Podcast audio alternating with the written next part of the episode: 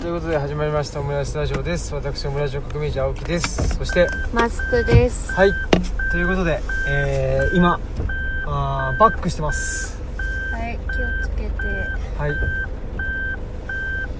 今、はいゆ郵便局を出ようとはいして ますなぜこのタイミングから撮り始めてしまったのかという ちょっと間違えそうですねバックで、えー、郵便局を出たところはいですとですいうことですね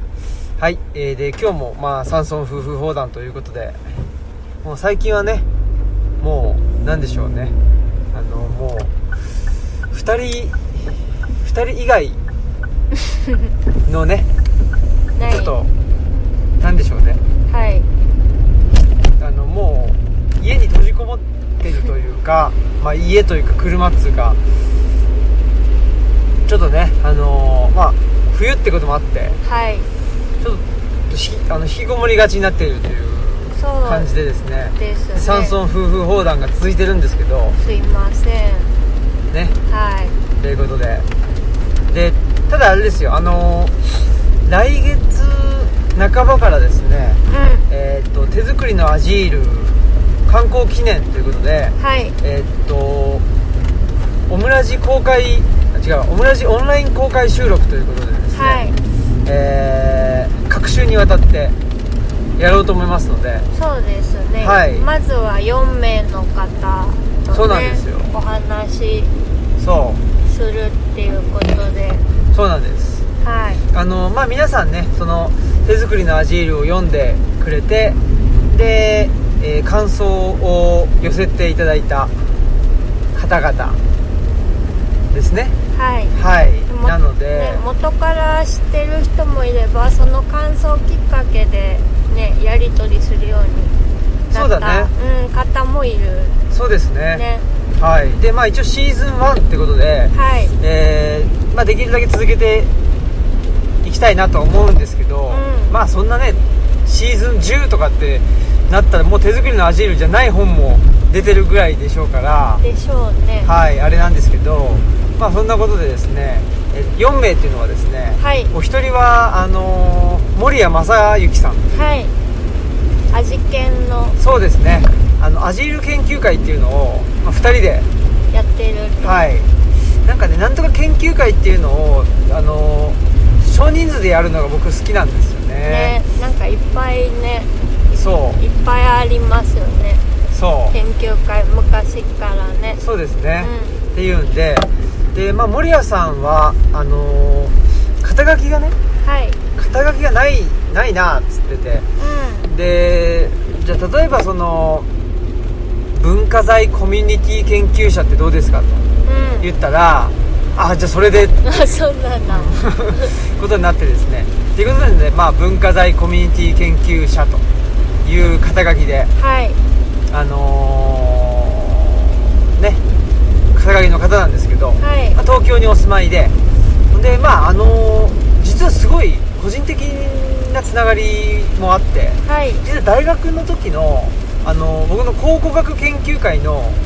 1個上の先輩なんですよねまあ、ししかも考古学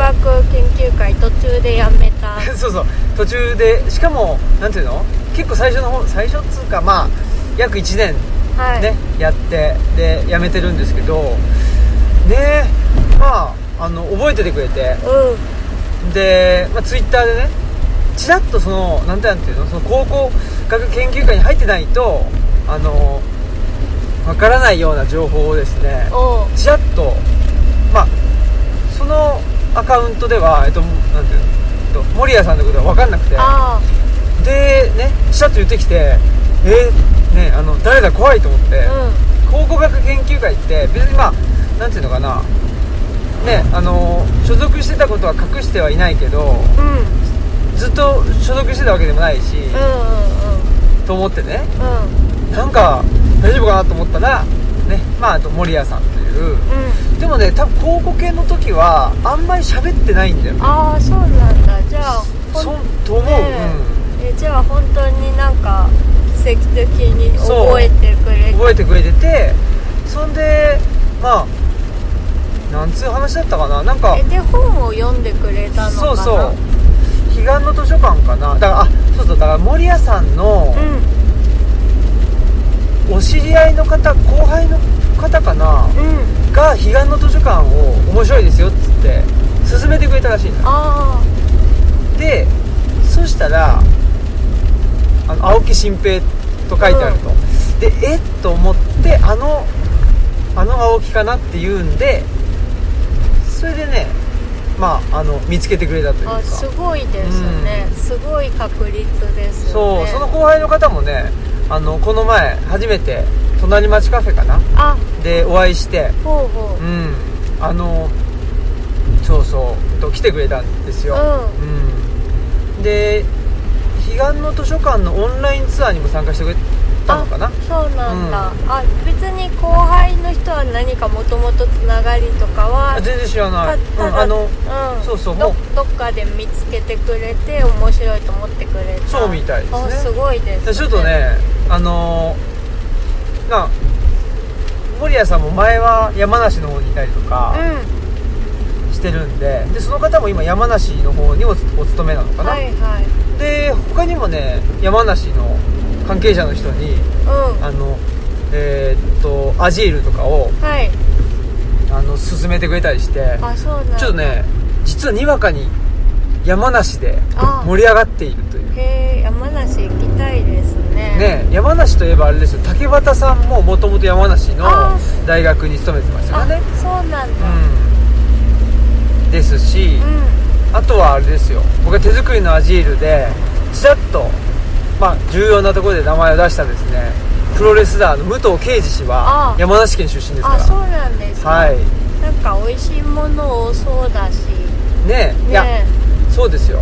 あとはだからプロレスつなプロレスラー多いんですよあそうなんだジャンボ鶴田氏もね、へえ、う土壌がん、そうですあと今のあのー今ってもうベルトを落としちゃったけど、うんああの高木慎吾あ氏ですねあそうなんせだ選手ね、はい、うん、あの人も山梨だし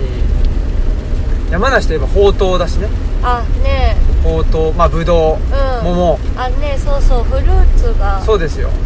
ね美味しいイメージがねえ山梨行きたいなできたいっすねそうですよ、うんまあ、そんなことで、まあ、そんなねあの守屋さんとはい、まあ、ちょっとねあのアジールアジールとは何かまあそれもあの現代のねアジールって、まあ、どうやってつ作ったらいいのかうんねえーもしくはなんか自分たちでそんなあの意図的に作れるもんなのかどうかっていうことも含めてうん話したいなと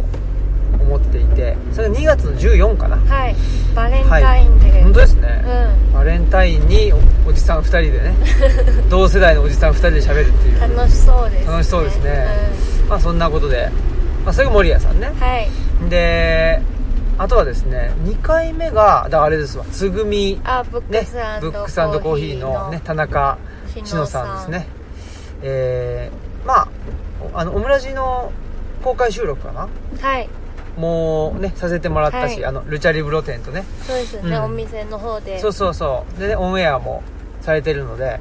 ね、まああのお声はもちろんね、えー聞いていただけてるかなとは思いますけど、はいだからつぐみさんは群馬だからねそうでうすんねまあ季節として山梨から群馬ということでねねはい、まあ、北関北関山梨は北関東じゃないけど、んまあねあのまあ、関東地方の人たちがね、えー出てくれるとはいいうことで、ねまあ、つぐみさんもまあ、えーオムラジヘビーリスナーだしそうねですねもともとね図書館司書されてて、はいあの同業っていう感じでそうそうそうそう、はいねいやすごいね話を聞けば聞くほどパンクというかねう相当尖ってるっていうねんでもでもなんかふ自然にやってますよねうん、一番やばい人ですね、うん自然に尖ってるそうそうう そんう、一番やばいタイプのでもあ のタイプに似てるなってやっぱり思いますねあの、うデータっていうかなんあかー集めちゃうでしょはいはい情報をつい取っちゃうでしょそうだねうん、そういうとこ一緒だなうんやっぱりって思いますね、もしなんかだからね、まあ、職業柄っていうのもあるけどもうこれは修正だよねっていうのはねつぐみさんを見てたらすごい思いますね確かにねうちょっとやっぱりマスクさんとあれですねん、なんていうか自意識がに似てるっていう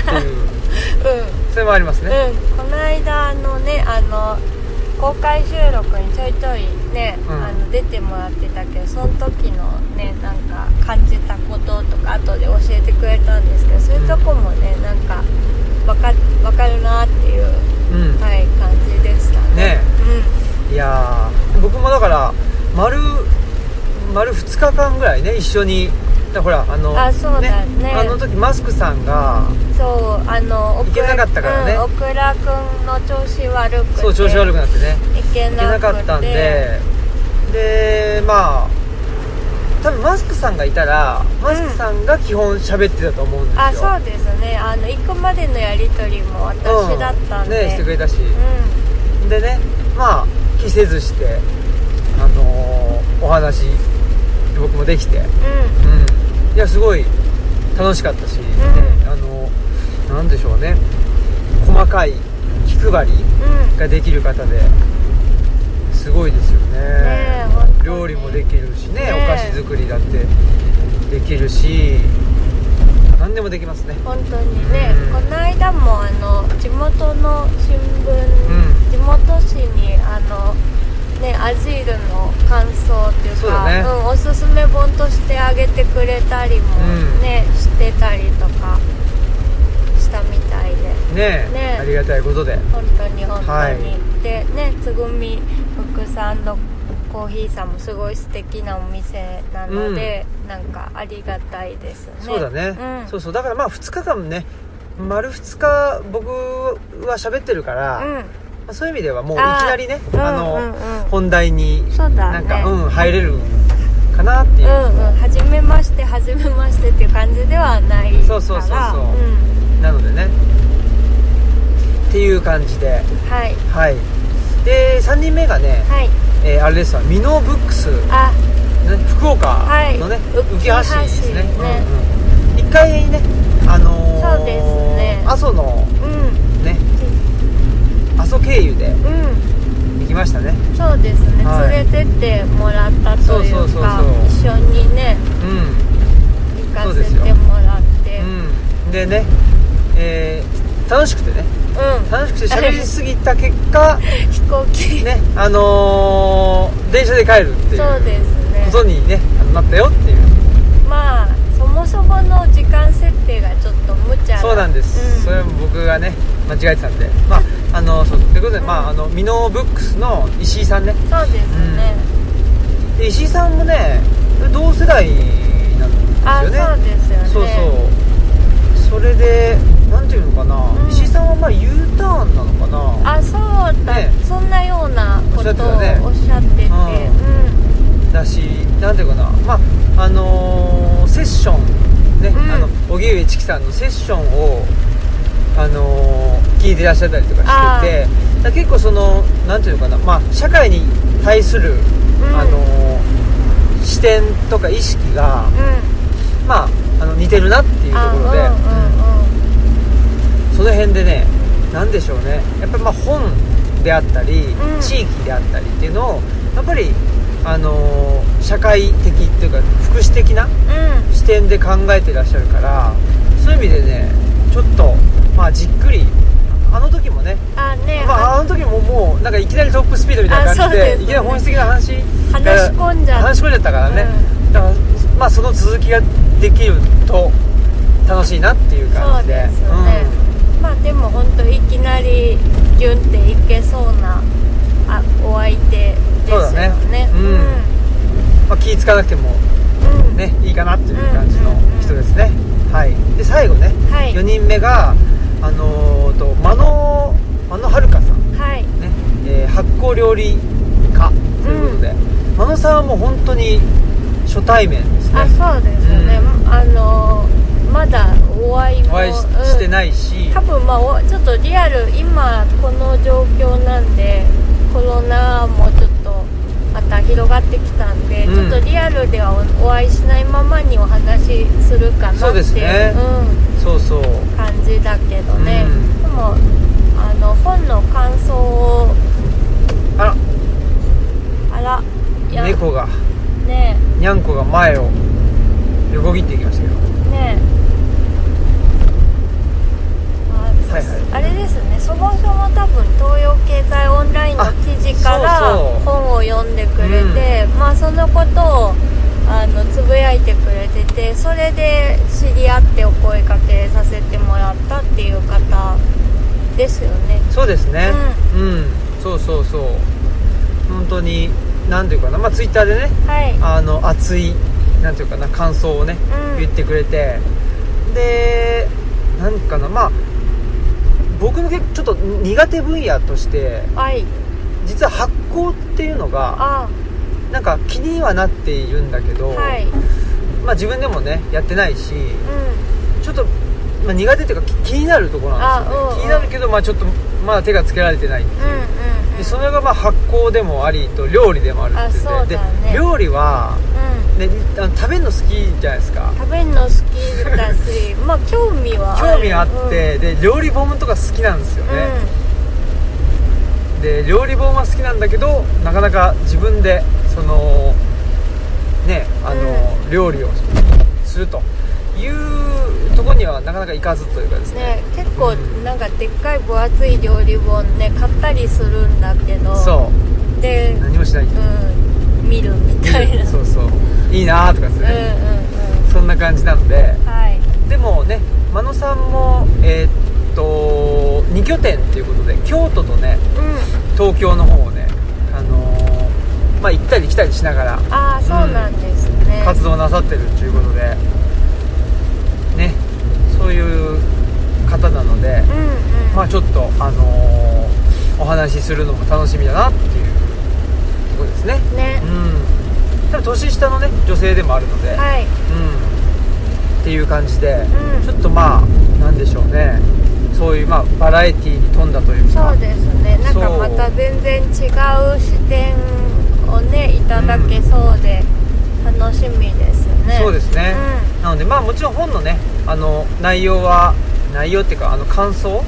うんはもとより、皆さんがどういう活動を今しててあー本当にそれで、うんどういうなんていうのかな、まあ、今後ねどういうことやっていきたいかとか、うんなんかその辺の話もぜひ聞きたいなと思ってるんで、そうですうんね、なんか、まあ、それをきっかけにねあうんうんそのオムラジ聞いてくれた人がねその例えばなんだろうなまあねえー、とつぐみさんにねあねうん行くとか、行ってみたいなとか、ねえっとミノブックスさんにね、うん、ねうん、オムラジ聞きましたみたいな感じで、ねもううん言ってくれたりしたらねう、んもうオムラジ聞いてるっていう時点でもうねうんうんだいぶだいぶニッチな人間そうだね 人間同士だから、うんうんねもうそれであのなんですかね他に言葉はいらないというかですねそうですね、うんまあユージ氏のキーホルダー持ってるみたいなもんそうだねもんでねそうですよ、うん、印がついてる、印がね、 印がうん、ねお印がそうですよもう何あのスティグマがそうですねスティグマになっちゃったねスティグマになっちゃったらあれですけどね、まあ、そんなことでそんなあのね、えー4名とまあ一は応いシーズン1ってことで、うんね、やっていきたいんでシーズン2っていうのもねちょっと僕の中ではねまあツイッターであのーまあ、き基本僕ツイッターがメインなんであそうですねあのーうんツイッターでつぶやいてくれてる人の中であちょっとお話ししてみたいなとかっていう人はねあのーあと数人いてあうんうん、うん、だからちょっとシーズン2っていうのもねやっていきたいなとは思っているんですけどそうですねはいそんなことで家の前にはい着きました、はーいいやーはいということでまああのーもうここまででお分かりかどうかあれですけど雨が降ってねそうですねはいその雨をなんですか雨に打たれながはらい車は走っていて、ということではいで、まあ、家に着いたよというこはいとでねはいじゃあ次のコーナー行きましょう、はい雨は21時過ぎに雪へと変わる雪へと変わる雪へと変わる雪へと変わるはい。ということで、はいまあ、え今日の天気予報ってことですかー、そう雨はそう21時過ぎに雪になるっていう予報なんではい。また寒いなっていうねうん。寒いですね。うん今日はでも雨で、まあ、雨ってことは、まあ、ある程度暖かいっていうことなのかしら。そうですね雪も一応残ってたの溶けた受けましたうね。んけどでもまあ寒いよねなんか、この間も開館してた時に気が付いたらブワーって雪が降ってきて一気に真っ白の雪景色にうんなっちゃうっていうことがあったんでなんか例年だったらねまだあれなんだけど今年はちょっと車で冬にお越しの際にはスタッドレスタイヤは欠かせないなっていう状況になってます、そうですね、はいあのーやっぱりあれですよね東吉野に、まあ、来てうん帰るためにはですね、えーっと桜峠っていうあそう結構ななんて坂道をねうんあのーまあ来るときは下んなきゃいけないし帰るときは登んなきゃいけないので、はいそこでなんていうの、まあ、大丈夫と思うんだけど、まあ、道が凍ったりね、うんあの雪降ったりしてる時に滑っちゃったりとかあ、ね、してその坂が登れなくなっちゃうとね帰れなくなっちゃうのでそうなんですううんんなので、まあ、ちょっとねスタッドレスを推奨すると、まあ、ねもしくは公共交通あ機関でねうん、バスでバスで来るかとかまあそれかもう暖かくなってから来るのが安心かとそうですねう、ん、思います。まあ、今ねコロナもまたねあ、そうです流ね。行りだしてます。んでちょっと快感もまあどうするか考えよそううだねまあねそんなに混むことはないとは思うんですけどまあ考えますねって感じです。ですね、うんはいまあそんなことでえーまあ近況ってことですけどはい近況ってことですけどって別に誰も誰も近況喋るなんてあの言ってないですけどなんですかねあの、まあ、本当今日のことで言うと、はい例のですねまあオムラジリスナーであったり山岳ノートをはいあの読んでくれてる皆様ならお分かりでしょうと、はいあのトマオニにねあそうですね。また行ってまして、はいで今日はですね私あのまあ多分多分これからこれからガッとね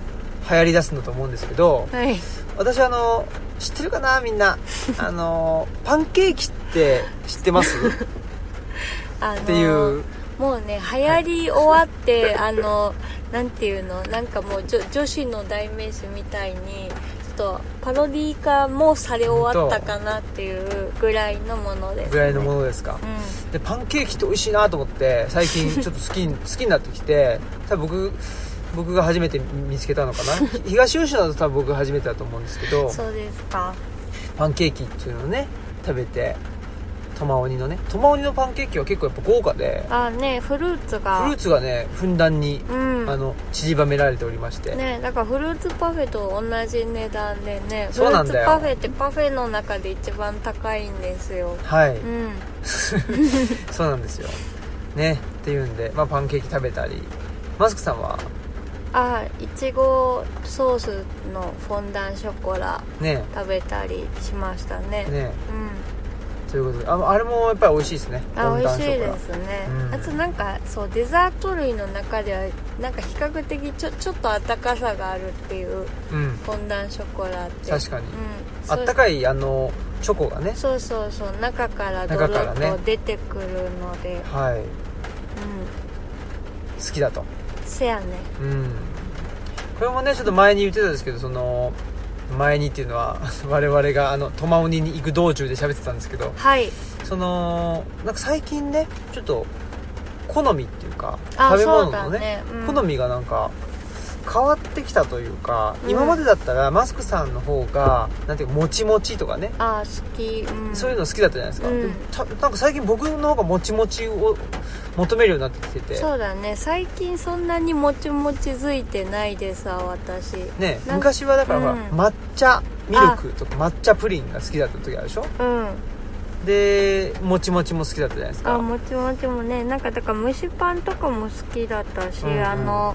なんかあのチチーズもちもちパンみたいのも好きだったりとか、してたけど、うん最近は何が好きなんですか最近最近ふわふわですかねあもちもちからふわふわ へそうですねもあちーもちって結構あのすごい好きなんだけど割とどっしりしてるっていう部分もあって、うまあ、それがちょっとふわふわの方が良くなってんふわふわっていうのはどういううーん食べ物があるんでしょうかなんか僕はあのもうシフォンケーキしかもう思い浮かばないなうんでもカステラとかあカステラねふわふわ確かにだったりとかカステラすごい食べてるもんねうんカステラはなんかねえ、うん取りつかれ取りつかれる多分取りつかれてるんじゃなあいそうかもカステラなんかうんカステラっていううん妖怪かなそうだと霊ですかうん幽霊幽霊かもしれない、うんカステラカステラが好きだった、だ結構そういうのあるから取りつかれる時がうんどら焼きとかそうだね、ん一時期どら焼きもすごい食べてたけど最近はねちょっとうんそんなじゃないですねそうですねまあどら焼きもふわふわだとは思いますけど、ね、ふわふわの方がですねうんはんはんはんなねあれもなんかドラえもんに取りつかれてたのかなっていうあそうなんだうん特になんか便利な道具を出す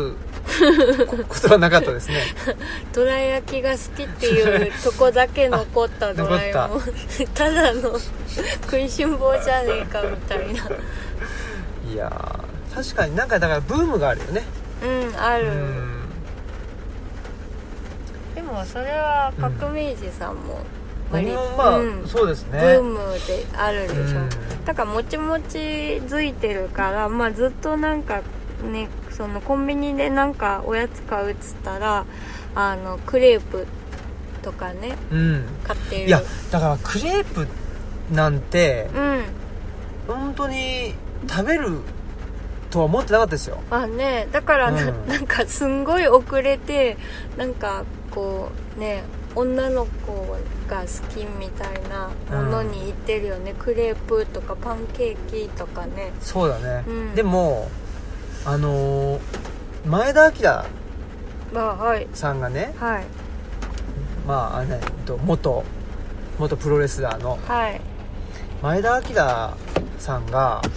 なんかあのお酒をやめたらうんああの甘いものをねあ食べるようになったってはい言ってましたよなねただまあ僕は別にお酒もやめちゃいないっていう えお酒、まあやめちゃいないっていうか別に飲んでないっていううんそうだねまどあうあですけんどあんまり強くももともとないそうですね、あこの話してなかったかなあのほらスイあのこの前ね僕その、まあ、うちのあの、えー、と関大ですよはい、関西大学ねうん、関西大学がまああのの大学院、まあ、出出身じゃないですかはいほんで、えっと講義をずっと持ってたんですけど、うんその講義がね、まあこその授業自体が終わるとうんということで、えー最終日だったんですよ、はい最終日っていうか、うんうんそれ講義あのリレー講義って15コマをあの何人かの先生で回してるうんん、で、うん、結構行ってましたよねし言ばってただって、うん、多分ね博論取った次の年ぐらいからあーもう講義持たせてもらってたんじゃないかなあーそっかう、ん、だから2012年、長いことうん、約うん10年ぐらいだよね、やってたんですね、うんうん、でそうそうそこに行く前にねあのぷくぷくあはいショップさんっていう、はいうんあの社会福祉法人があー経営なさってるスイターにそうあるんです吹よね田の,、うんあの JR 吹田駅あるでしょ、はいはい吹田駅の南口あ南口っていうのかな南の方にね、歩いていくんですようんうんで南の方で商店街があるのああなるほど、でその商店街をねずっと歩いていくと、まあ、ちょっとあの住宅街にあるんですけど、うんそうそうそこのねまあそそれもそこのえーっとなんていうのかな店長じゃないしまああの管理者のねうん、うんあの方がオムラジも聞いてくれてたりとか、うんあとなんだっけなまあ東洋経済のあれかな読んでくれたのかな、うんちょっと忘れちゃったんですけどほんでまあ知ってくれてんでえーっとまたねツイッターでつながって、うんでじゃあちょっと遊び行きますっつってで行ってきてでいろいろ話してるうちにあのそこにねまああのしなんていうのかないいろんなそのななんていうのあの自然食品とかあああいうのがねあのたくさん売ってるし、うんうんうんそこのそのまあそそこってその就労継続 B 型事業所っていうのうもんやってて、で他のその B 型の事業所の工場から工場で作ったクッキーとかもね売あっーてたりするんですけど、うううん美味しかったね美味しかったですねうんでそこで買ったあー龍馬レモンあだっけ龍馬ビールだっけなんかななんだだっ龍た馬レモンだと言いますね、はいあのノンアルコールビールにあのレモンが絞ってあるというレモンの果汁が入ってるうんだと思うんですけどそれがね非常に美味しくてそあそれが売っててねうんで買ってみようっつってで買ってでね家であの飲んでるじゃないですか、はい飲んでるじゃないですかじゃないわあと飲んだじゃないですかはい龍馬レモンねで非常に美味しい、しくて、でちょっとノンアルコールビールにそういう柑橘を絞って飲むっていうこれもブームがうんあ最そう近ですねねと我が家で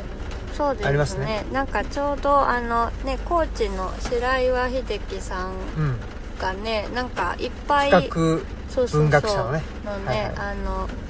白岩さんうがんいっぱい柑橘、まあ高知だからねうんいっぱい柑橘類を送ってくれてうん、うんでまあ、あのそのまんま食べれないあの結構酸っぱくて果汁とかを使うようなやつもあったから、まあ、それをちょっと絞ったら龍馬レモンに近づくんじゃないかと思ってやったら結構美味しかったんで、うんまあそこから、ね、コロナビールにライム絞るみたいなうんうんうん感覚で、ああいう感じだよね、う確かにねいやーね美味しくてんねうんやってますねそうですね、はいなので今ねあのルチャリブロではそのノンアルコールビールにねあの白岩さんからもらった柑橘を絞るっていうのがそう一番ねとブームであるそうですねとはいもう柑橘いろんな柑橘送ってもらったからどれだったかもう分かんなくなっ分ちかゃっんてないんだよねなんかすんごい果汁が出るやつそうそうそうそうがあって黄色くてねなんていうのかなカボスよりも一回りが大きいのかなねうんえなんか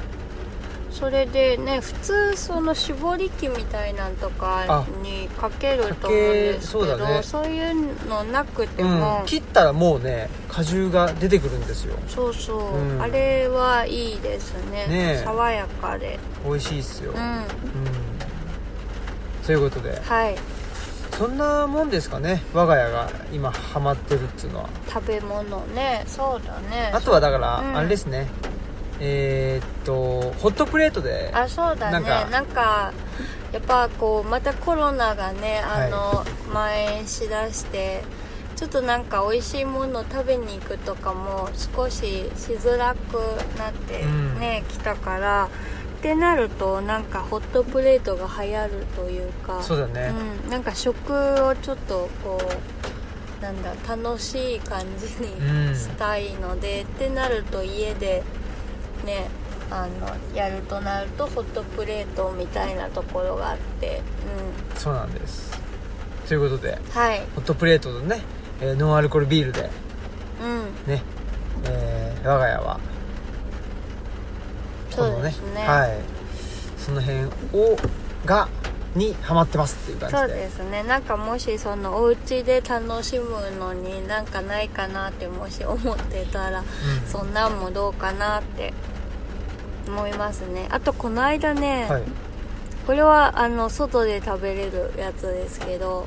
ちょっとね仕事でせっかく明治さんの仕事で名古屋にああそうですね、そうだそうだうん、ね月一行ってて、でちょっと私もたまたまついて行ってたんですけどあのーあれサイバラコーヒー店かな西原じゃないサイバラ西原か多な分そうあのね、うんえー名古屋に我々が行くとですね、はいい、つも泊まるホテルがあるんですねそうですねでそれが、まああと、駅名で言うと、えっと、伏見っていう駅があって、そこのなんかね正確な名前が全然わかんないけどなんかあのブックカフェが併設されてるっていうか、はいでねあの部屋にもちょっとあちょっそうとだけでねすねあの本がね数冊置いてあったりするようなとこであそこがなんかね我々好きなんですよねその街とかが、まうんあのー繁華街でもないんだけどでもな、まあ、伏見自体はすごくねもうあのー名古屋のうん中心にぎわってるにぎわってると思うんだけ、ど、そのちょっと裏手でまあなんかビジネス、うんそうですね、うん、街っぽい区もあり、ねで大きな公園もあったりしてそうそうまあちょっと落ち着いてる落ち着いてねうんそうなんですよだからまあ夜でもねそうちょっとですねうん、そんな歩いてもなんかあのーこ怖くなさそうなそう感じっですていうねか別に夜でも女性が一人でコンビニとか寄っても平気な感じのエリアがあるんですよねそうなんですよ西原コーヒー店でしたあ西原コーヒーなんだはいあのホームページの URL 見たあらら西原って書いてあったそうなんだはい、まあそんなことでそのね西原コーヒー店の、うんえー、と伏見店ですかそうですね西原コーヒー伏見店かな、階段降りて,、ね、階段降りてね行く地下にあるところ、非常に雰囲気も良くてそうですね、うなんかあのねわ私たち結構こ神戸に住んでた頃に、まあこうコーヒー美味しいとこいっぱいあるから結構いてたけどまあちょっと神戸とかも思い出すよそううだねな確かにうんうん感じそんな感じですねうん昔ながらのっていうようなお店構えでね、うんうんはいはいそこのうんね、プリンがねはいなんか冬のたあの頼んだんですよねマスクさんがねあそうですね、うんなんかあの西原コーヒー店になんかプリンがあるらしいみたいなのは、はいあの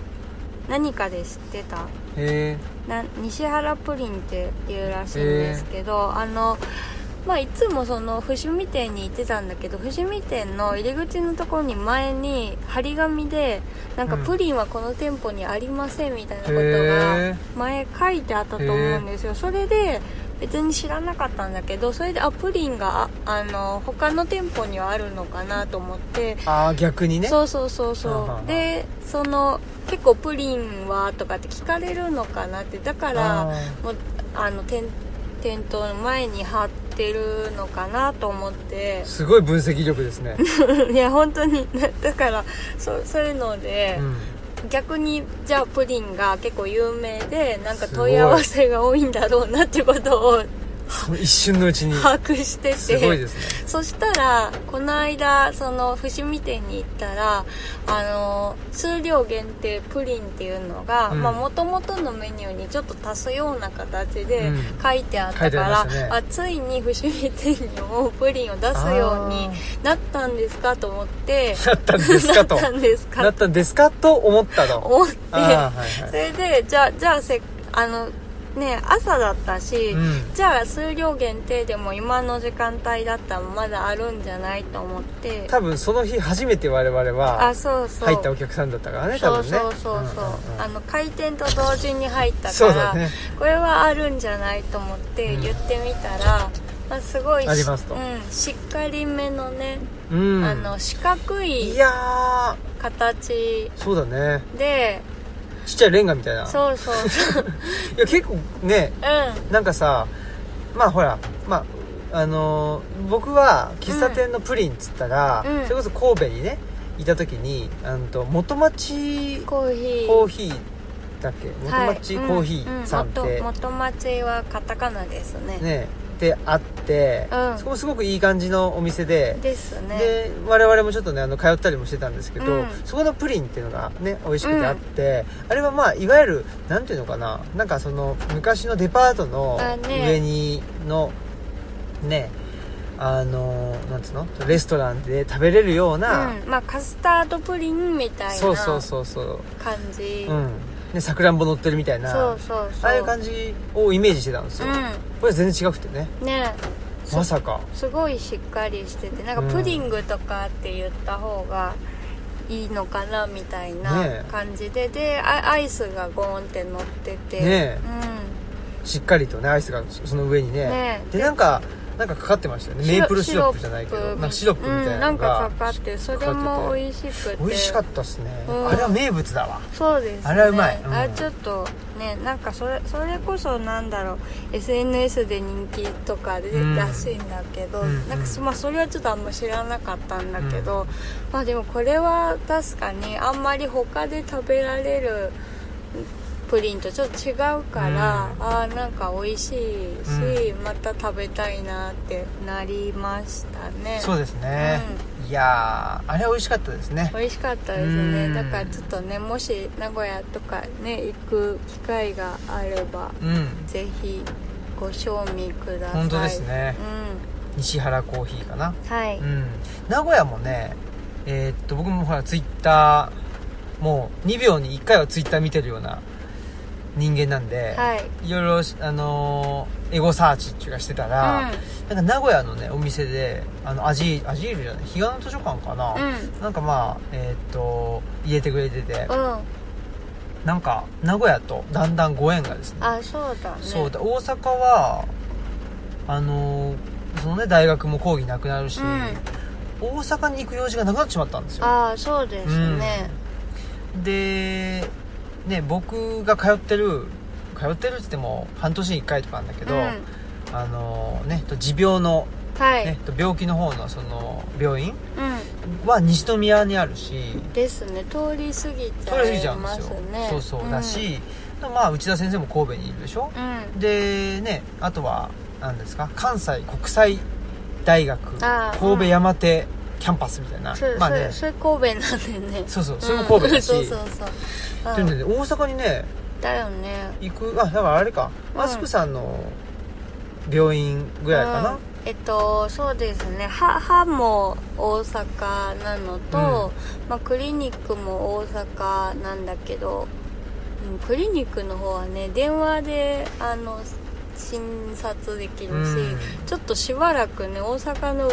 上のビルの上の方のクリニックに行くのがちょっと怖くなっちゃったあのあでーちょっとねああいう事件がねそうなんですよねうんちょっとあれはねうん確かになだからまあ別にしばらく開けたところで安心かって言ったらそうでもないんですけどあーまあでもちょっとしばらく開くちょっとねううん、ん、なんかねそんなことで、まあ、大阪に行くそうだよ機会がねですねなくなっちゃってであ一方、うんなんか名古屋は、まあ、カルチャーセンターもね、うんうんうんあるしでもう一個ねカルチャーセンターうが、んまあ、お声掛けをしてもらってるんだけど、うんなかなかねえタイミング合わずってことでですけどまあねなんか月2回とかねあね行くかもしれないっていうかそういう状況にもなっていたりしてですね、うんまあ、そんなことでなんか名古屋そうですがね身近になってきたなっていううんうんうん、この間そのね仕事の間にあの革命児さんの仕事の間に、はいまあ、栄で時間を潰すっていうのが私はうん名古屋のねつうんうんうんそうそうついていくとあるんですけど、はいなんかこれこれ今さ今さらこれがいいんじゃないかっていう決定版みたいのが見つかってお栄で過はいごす、すごいじゃないですかそれはうん、なんかね栄のいつもねなんか待ち合わせするのが栄のオアシス21っていう、はいはいまあ、商業施設だったりするんですけど、そこから直結で実はあのアートセンターっていう、あうん多分愛知県立美術館とかがそのビルの中にあって。うんうんでで他の階に、まあ、ミュージアムショップがあったりあのアートライブラリーっていう、うんまあ、美術書を主に扱う図書館があるシスあのセンターがうん直結であったんですよなんか気づかなかったんですけど、うんオアシス21から直結で、まあ、行けるっていうところがあってでそこの、まあ、美術館最初行こうと思ったんだけど、まあ、展示会で閉まってたんでアートライブラリーに行ってみたんだけど、まあ、そこでうんねなんかずっと美術書とか見てたらあこれが一番 時間が潰れるしうん楽しいわと思って、まあ静かだしうんうん込み込みでもないしっていうのを発見して。うんだから結局だからね家家からで図書館から出て図書館へ入るって いうこと本当で、やねうん、でももしなんかわかんないけど栄でどっかないかなと思ったらそのアートライブラリーがおすすめ、あうんあいいですねですはいうんそのねあのーなんでしょう僕の行ってるカルチャーセンターが、うんまあねあの栄にあるっていうこともあって、うん、ねで栄であの待ち合わせすることが多いんですけど栄のね純駆堂があるんですよあはいで純駆堂栄に純駆堂っていくつかあるのかなわかんないけど、まあ、その駅から直結していける純駆堂があって、うんそこはですねんあのなぜかその図書館学のところに山岳ノートがあねずっとねなんていうのあれは面置きっていうのあーちゃんメンとチンっていうの表紙を、うん、そうなんですよ山岳ノート2がね面出しで面出しでうん置かれていてあのー多分わかんない人は もうさっぱりよくわかんないだなろうんなっでてやいうかねんなんで図書館学コーナーに、そうですうんね、でも山学ノートがあるんだろうっていうそうですねでもある程度わかそのこの本は何ぞやっていうのを知ってる人がそれは置いてますよねなのかねだけどその彼岸の図書館はなんていうのあの、うん刺さってるんですよ、ああそううなんだ、だから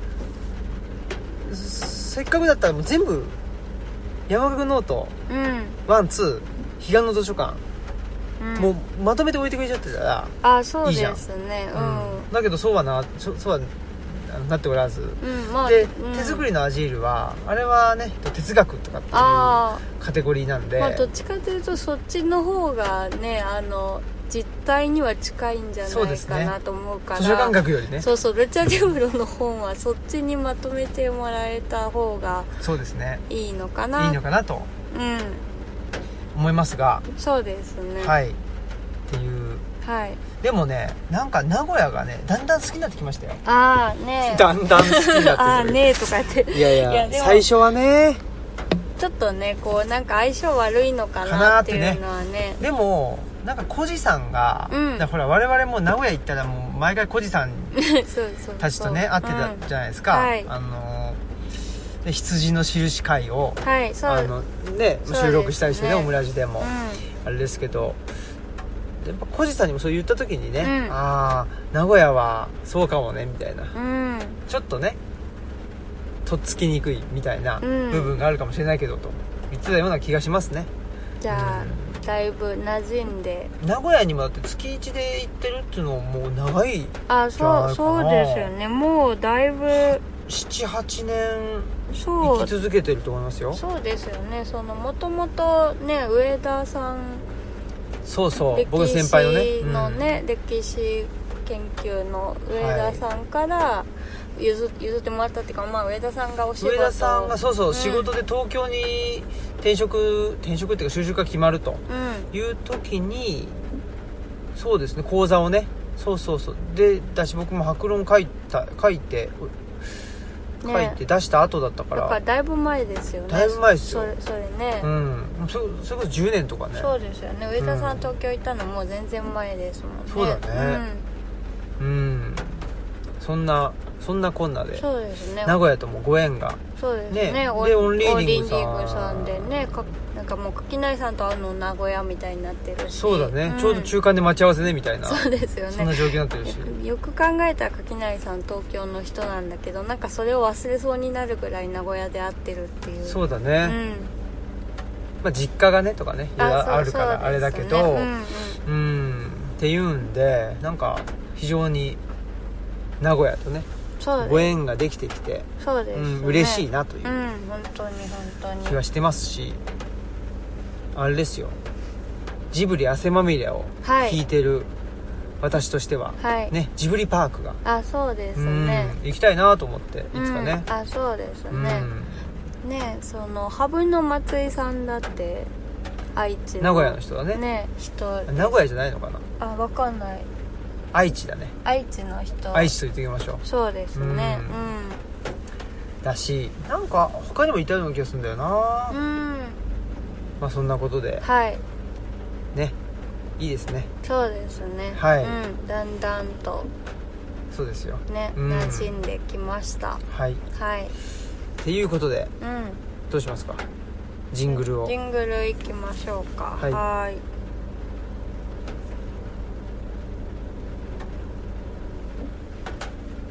この番組は、図書館、パブリックスペース、研究センターなどを内包する、人文地の拠点、ルチャリブロの提供でお送りしました。はいはいそういうことでえー、あれですねあのーまあ最近のということで言うと、う多分このオムラジがオンエア、んはいえーされた日の予定なんですけどまたね、はいえー東洋経済オンラインあにそうです私ね寄稿した文章、第2弾はいが、えー出るはずですとですねはいということで、ね、第1弾も結構ねご覧いただいたみたいねで、反響がうんありがたいことにねそれで知ってくれた人っていうのはだいあぶー本当にうんそうですよねねえいたんでっていうことでね、うん まあ、第2弾もねちょっとちょっとつうかねえー、ままあ同じことですけど言ってることはまあ言 そってれたは同じなんだけど、うんはいちょっとね、えーまた、まあ、第1弾はね白井聡さんのうんうんうんあの本との二大話っていうことでしたけど、ねまあ、第2弾はねぜひあの、ね、どの本なのかとうんいうのもあのお楽しみにしてもらえたらと思いますしそうですねはいっていうんでねあのなかなか面白いのではないかなとはい思ったりしておりますが、うんはいでまあさっきもちらっとね言いましたけどそのルチャリブロの本というのが、はいえーだんだんとね、えーまあ、出版ありがたいことに出版させていただいていてですね、えーっと大体まあ山岳ノートと彼岸の図書館は図書館学の方にああれ別にそういうなんていうのあのカテゴライズじゃないんだけどそう多分うん彼岸の図書館が図書館入ってるからあうん図書館学の方に置かれてで同じ著者が書いてるから山岳ノート、うんおワンツーもそこにおお置かれてるとはいいうことでしょうね、そうでしょううんねで手作りのアジールは、まあ、僕が短調だからなのか、うんうんまあえー哲学っていうカテゴリーでそうですねまあ図書館っていうのも入ってないから、まあもう施設図書館の話じゃないのかなみたいなところもあったんですかねわかんないけどわかんないですけどねうんっていうんでそしてですね次ですよ、はいえー春はい春でいいのかな多分はい初夏春から初夏にかけてはいですね、えーマスクさんの、あそうですね、はい、ご本が多分ね多分出るだろうと、そうですね何事もなければねデザイナーさんはもう決まったんだもんね決まったのでねえすごいっすよねで今ねあの関書房の高松さんが、うちの蔵書をねちょっとその、まあもともと土着への処方箋ね関書房さんのノートで連載してた、まあ、選書の企画うんがあの本の元になってるのででそこに登場するうちの蔵書をで、まあ、うちの蔵書ってね、あの付箋がいっぱい貼ってあったり、うんまあ、バーコードが貼ってあったりするので、まあ、それをちょっとあの本の中で使いたいということで、うんデザイナーさんからそういうリクエストあがそうなんだねそうそうあってへで、まあ、そそれをその背景なしの切り抜きで使いたいっていうことだったから、まあ、背景白でちょっと撮影しないとっていうことで、うんうんうん今高松さんにドザッとお送りしてるっていう。えうん状態ですうんううんねだからこの本がねんうんどこにカテゴリーされるのか あそうだねまあ今回はだってうん図書館っていう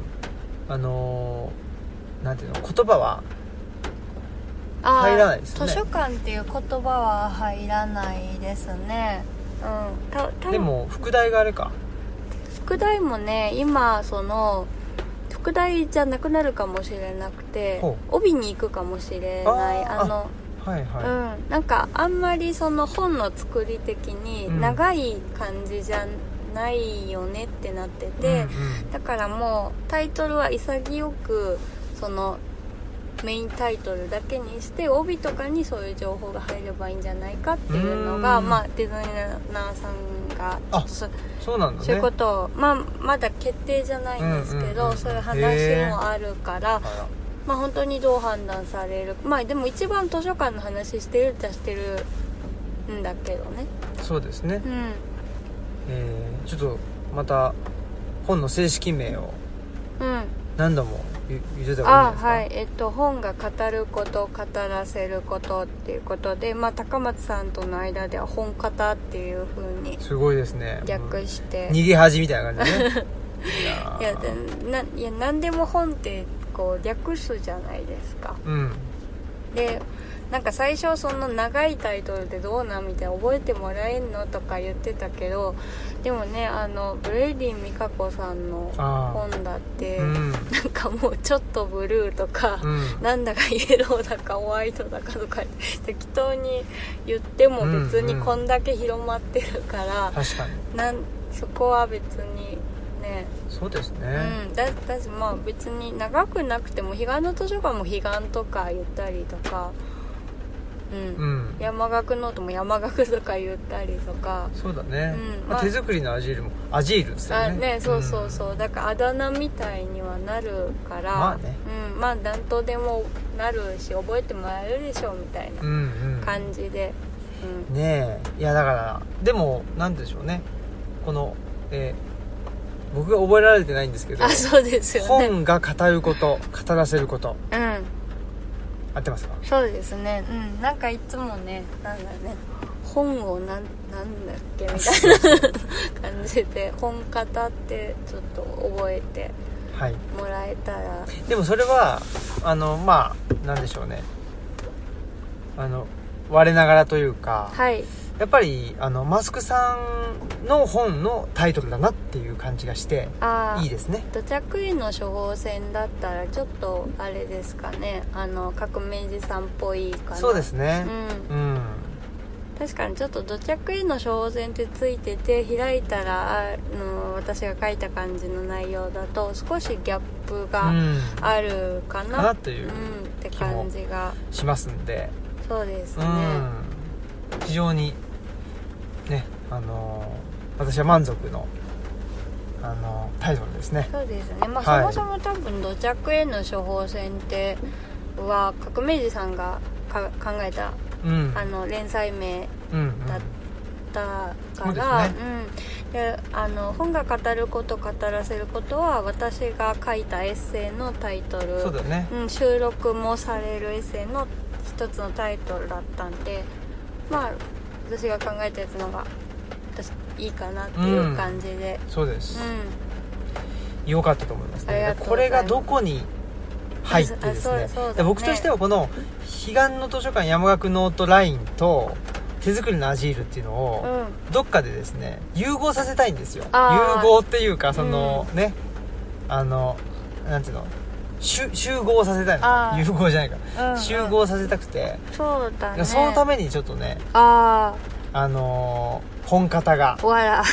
大事どうかなっていう感じだけどうんねだから今までは2人で書あいてそうてですね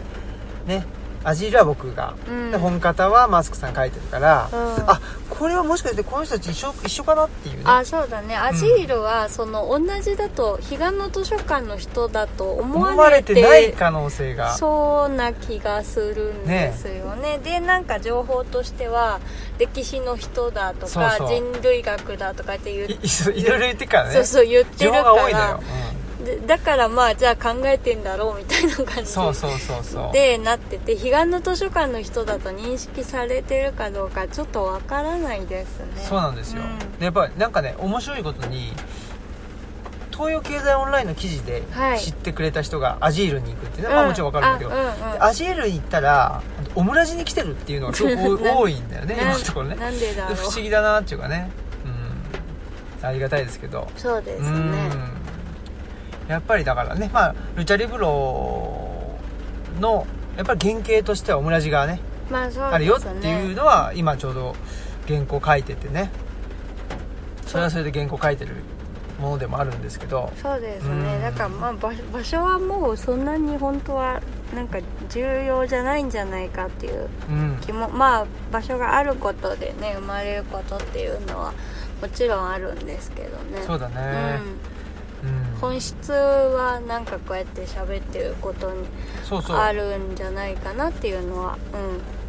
うねそう思ってます僕は、はいうんそんなことでんはいはいじゃあエンディングに行きましょうはーい